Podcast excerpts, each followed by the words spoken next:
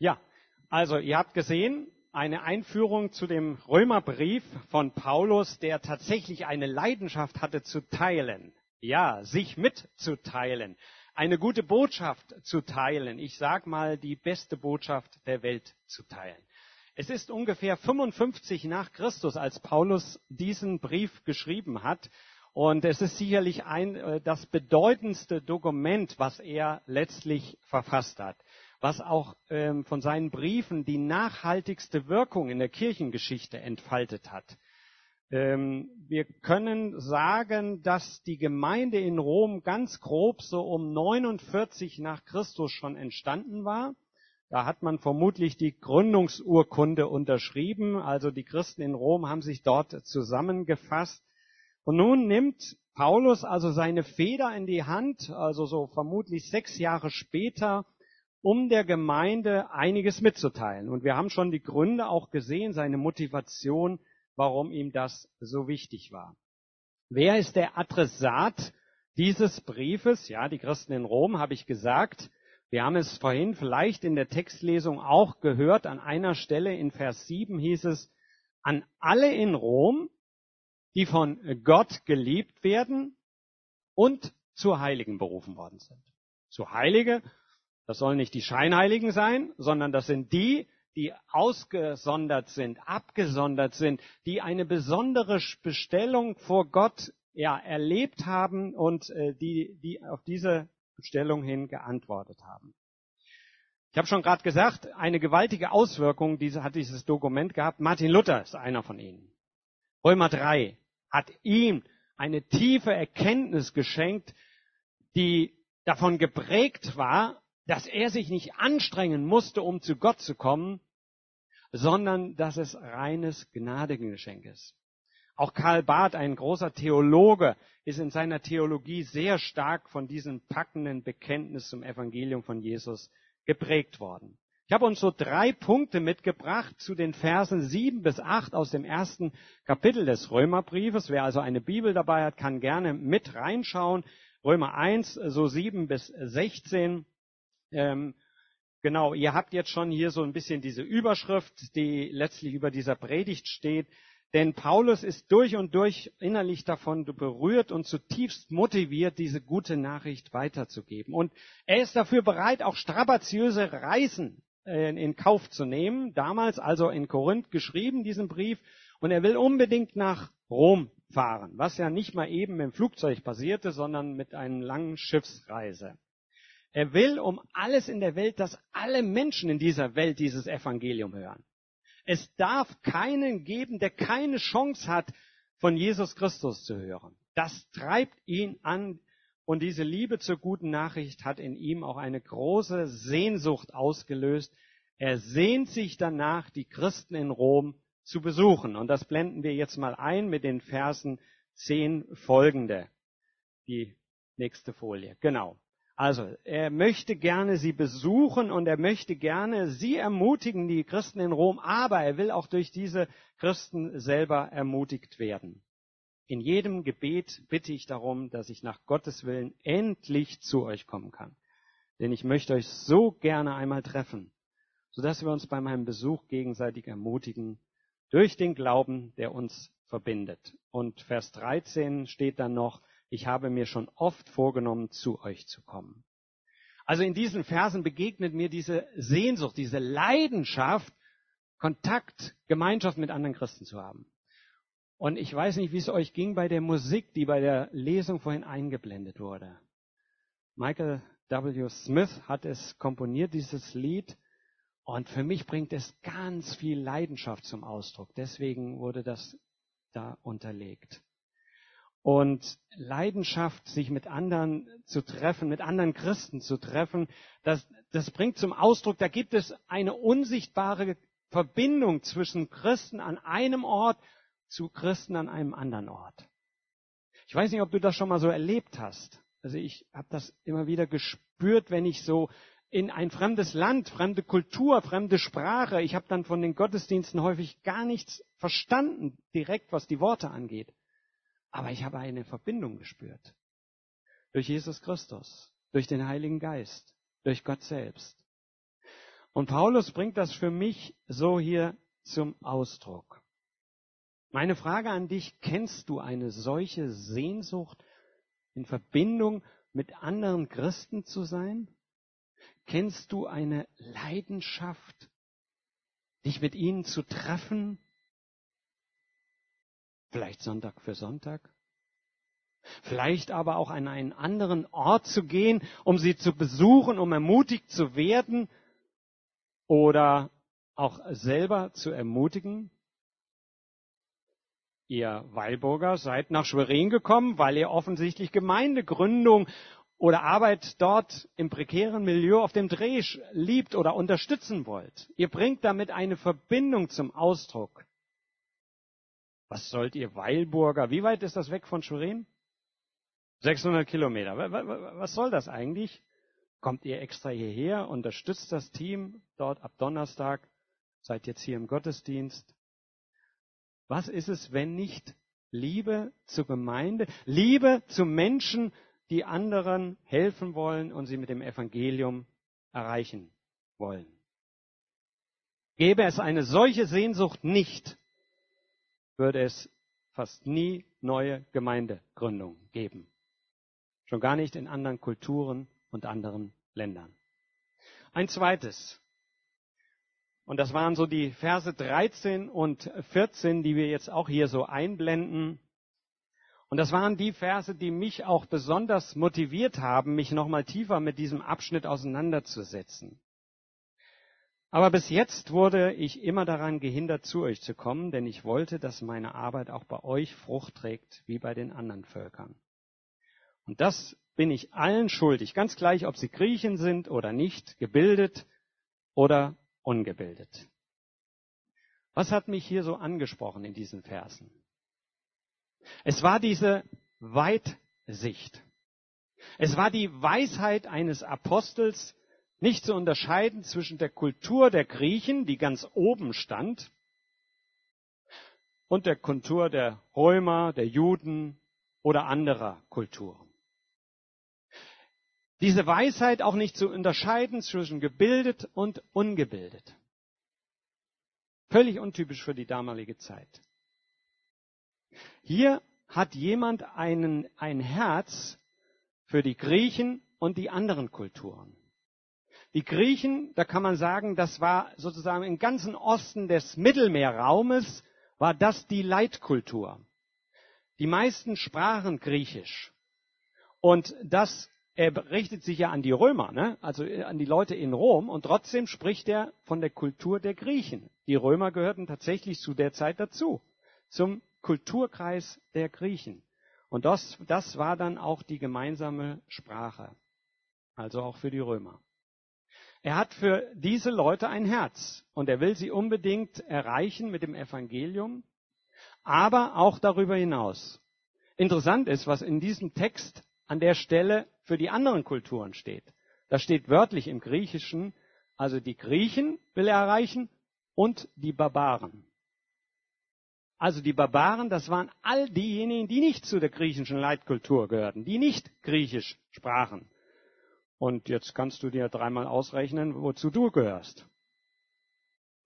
Also Barbaren, das war die eine, äh, der eine Inhalt äh, dieses Begriffes. Zugleich hat es eine zweite Bedeutung und die hat sich ja bis heute für uns gehalten. Und wenn ihr eben Barbar gehört habt, dann habt ihr wahrscheinlich gleich an ungebildet, ungesittet, unhöflich gedacht an grob, an rau, an all das Negative. Das war so die zweite Bedeutung. Auch die grausamen Menschen wurden als Barbaren bezeichnet. Ich staune darüber, dass Paulus hier Grenzen überschreitet. Und wie weitsichtig er ist. Vor zwei Jahren haben wir hier in der Gemeinde ein Visionspapier erarbeitet, miteinander in einem Leitungskreis zunächst mal so ein Stück vorgearbeitet dann haben wir es aber auch in die Gemeindeversammlung hineingegeben, haben auch daran ein Stück weiter gearbeitet und gefeilt. Und ich möchte uns an ein paar Sätze daran erinnern, die wir aufgeschrieben haben. Da heißt es, wir wollen Gemeinde aus unterschiedlichen Kulturen und Ländern weiter fördern. Wir waren damals sehr stark unter dem Eindruck auch der Flüchtlingsbewegung, der iranischen Flüchtlinge. Eine sitzt heute Morgen hier, die hier gelandet ist, Henzje. Aber wir haben auch andere Kulturen hier im Raum. Korea. Wer mag noch nennen, wo er herkommt? Ukraine. Was haben wir noch im Raum? Ist Edith da? Nee, Südamerika. Aber hier haben wir Südamerika, Brasilien, Schweiz. Wo sitzt die Schweiz? Da. Ich kann den Dialekt nicht so ganz, aber er ist einfach schön. Bitte? Ghana, Ghana. Haben wir noch ein Land vergessen? Spanien, ja. Holland. Noch ein, da sitzt der Holländer. Den können wir gar nicht sehen. Noch irgendeine Kultur? Ich weiß nicht, die Weilburger, haben die auch eine eigene Kultur, oder? Okay, gut. Also, wir wollen Gemeinde aus unterschiedlichen Kulturen und Ländern weiter fördern und dem universellen Anspruch des Evangeliums von Jesus Christus Rechnung tragen. Heißt, jeder Gottesdienst kann hier schon etwas abbilden, was die himmlische Vision in der Bibel beschrieben hat. Im Himmel werden einmal viele Völker oder aus allen Völkern werden Menschen da sein. Und im Gottesdienst können wir das ein Stück abbilden. Und das haben wir uns auf die Fahnen geschrieben. Wir haben das mal mono-multikulturell genannt, ein schweres Wort, aber will sagen, dass wir im Gottesdienst tatsächlich diese unterschiedlichen Kulturen zusammen haben und zugleich auch fördern wollen, wenn es da ist und wenn es möglich ist, Kleingruppen in den spezifischen Kulturen anzubieten. Also, wir freuen uns, dass unterschiedliche Nationen auch hier schon vertreten sind. Und zugleich werden wir auch heute Morgen eingeladen, mit diesem Text das weiterhin im Blick zu behalten, im Herzen zu behalten und nie bei der eigenen Grenze stehen zu bleiben, bei unserer eigenen Kultur und bei dem, was uns so lieb geworden ist. Weil das hat ja häufig mit Kultur zu tun, was wir gewohnt sind zu singen, wie wir gewohnt sind zu beten, wie wir gewohnt sind, Gottesdienste zu feiern. Dass wir immer wieder den Blick auch nach außen richten und unsere Augen und Herzen weiter prägen lassen. Ist das auch dein Wunsch? Bist du mit dabei? Oder ist dieses Visionspapier Schnee von gestern? Ich meine, nein. Ich meine, wir sollten weiter dafür werben und in diese Richtung weitergehen. Und dann entdecke ich bei diesen Versen noch eine weitere Weite. Da steht ja, ob sie gebildet sind oder ungebildet. Eben habe ich mehr schwerpunktmäßig über die Kultur gesprochen. Und ähm, hier entdecke ich etwas, dass Paulus auch eine Weite hat für andere Milieus. Für Menschen, die eben in ganz anderen gebildeten Kreisen leben als er. Na, ist Ihr Five-Konzert oder? Okay. Kindergottesdienst?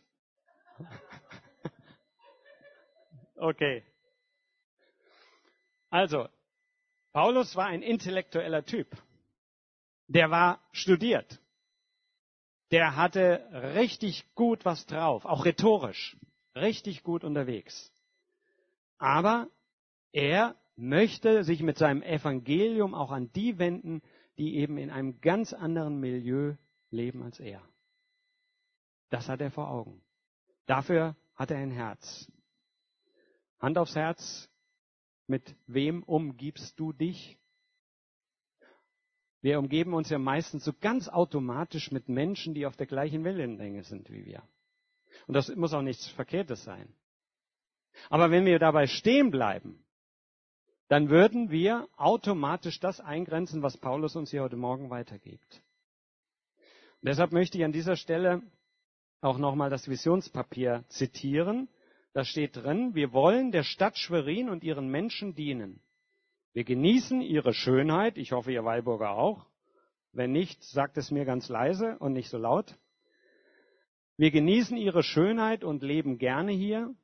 Wir nehmen aber auch ethische und soziale Herausforderungen wahr, insbesondere das Problem der Kinderarmut und engagieren uns, um diese zu beseitigen.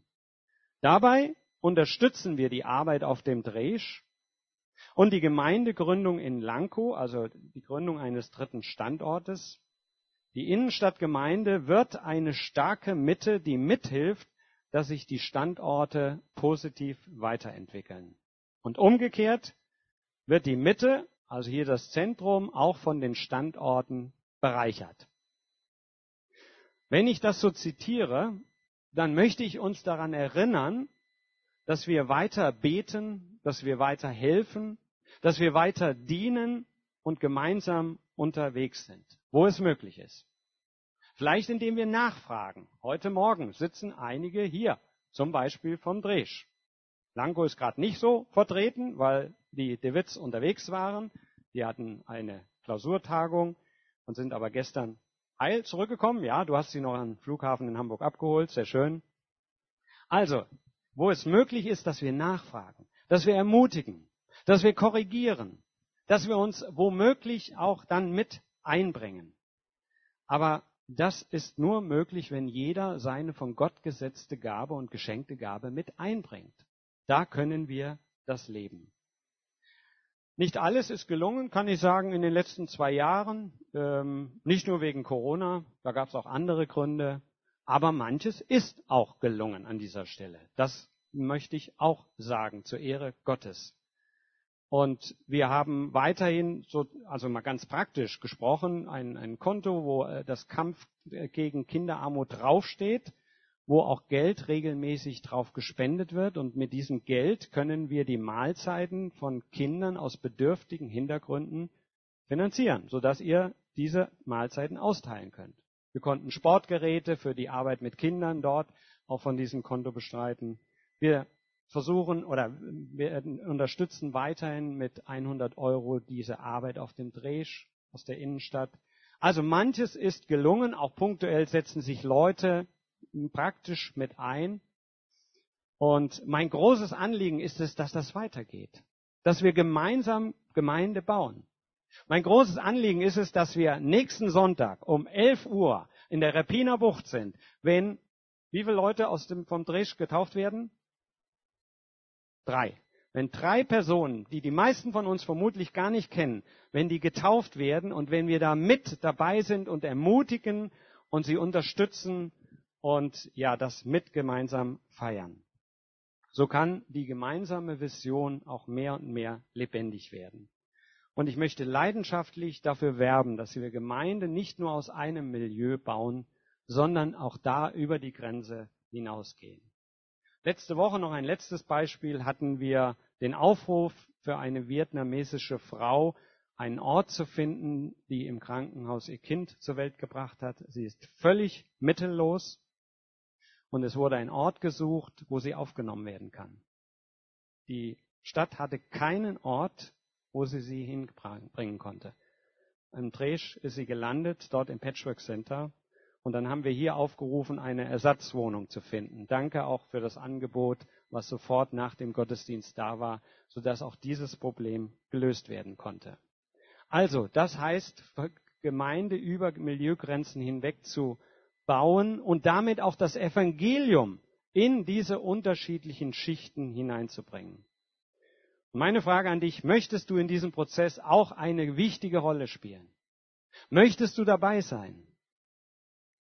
Oder bist du eher Genießer, Nutznießer,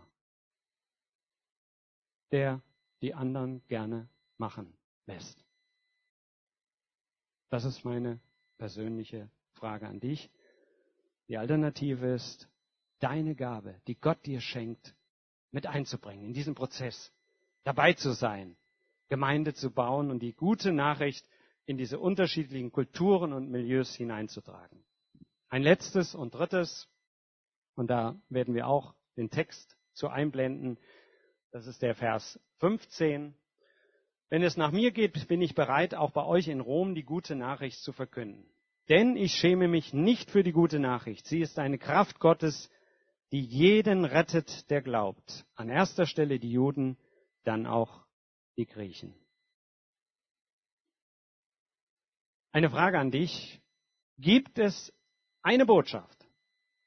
Gibt es eine Nachricht, die du sogar mitten in der Nacht, nachts um zwei Uhr, weitergeben würdest, weil sie so dringlich ist, weil sie so wichtig ist, dass du klingeln würdest, dass du das Telefon bedienen würdest und was auch immer alles, um deinen Nachbarn damit zu wecken. Gibt es eine solche Nachricht? Gibt es eine Nachricht, die es wert ist, um alles in der Welt ihn an den Mann oder die Frau zu bringen? Und gibt es vielleicht sogar eine Nachricht, für die du bereit wärst, sogar zu sterben? Letzten Sonntag hatten wir hier Open Doors. Und wir haben von einem Mann aus Afrika gehört, der vor der Wahl stand. Entweder du schwörst deinem Gott ab oder du bezahlst das mit deinem Leben. Er stand zu seinem Glauben und hinterließ Frau und Kinder die lange Jahre darunter gelitten haben, aber die an ihrem Glauben festgehalten haben. Er, dieser Mann, dieser afrikanische Mann, lebte offensichtlich aus dieser Kraft heraus und hatte offensichtlich die Kraft, zu dem Glauben zu stehen in dieser Extremsituation. Er hatte offensichtlich eine Botschaft, die es wert war, sogar dafür zu sterben. Und auch bei Paulus erkenne ich diese starke Botschaft, diese große Liebe, sozusagen dieses Paket an Worten weiterzugeben, um alles in der Welt dafür zu sorgen, dass diese Botschaft mit den guten Worten von Jesus Christus weiterkommt. Weil er sich darüber im Klaren war, diese Botschaft kann retten. Diese Botschaft kann eben nicht nur im Leben, im Leben, was wir heute leben, eine Bedeutung haben, sondern über die Todesgrenze hinaus. Und deshalb schämt er sich nicht. Wofür schämst du dich, wenn du unterwegs bist? Für welche Botschaft schämst du dich? Sicherlich für eine, wo du nicht so richtig von überzeugt bist, oder? Oder eine, wo du den Eindruck hast, das hat eigentlich keine richtige Bedeutung für die Menschen, mit denen ich gerade rede. Ähm, er versteht sie gar nicht. Äh, sie ist viel zu hoch. Dann würdest du dich vermutlich schämen etwas vom Glauben weiterzugeben. Paulus ist sich sicher, das hat eine Bedeutung für jede Kultur, für jedes Milieu. Und deshalb sagt er, ich schäme mich dafür nicht. Und er sagt es auch seinem, ja, seinem Coachie, könnte man sagen. Er hatte ja eine, Leid oder eine Beziehung zu dem jungen Timotheus und zu ihm sagt er auch einmal, bekenne dich ohne Scheu zu unserem Herrn und schäme dich auch nicht. Wo ist es dir gelungen, voller Leidenschaft diese beste Botschaft der Welt weiterzugeben? Hast du da was vor Augen? Wo ist es gelungen, sie zu teilen? Und warum gelingt es mir, warum gelingt es dir in manchen Situationen nicht? Das ist meine Abschlussfrage. Wir haben gesehen, Paulus hatte eine große Sehnsucht der Ermutigung, auch ermutigt zu werden. Er hat eine große Weitsicht für andere Kulturen und Milieus. Und er hatte eine große Leidenschaft, die beste Botschaft aller Zeiten weiterzugeben. Dazu sind auch wir eingeladen. Und dafür möchte ich jetzt noch beten. Jesus Christus, danke für Paulus, für seine Weitsicht. Danke für die Leidenschaft, die er immer wieder gezeigt hat. Danke für sein großes Herz.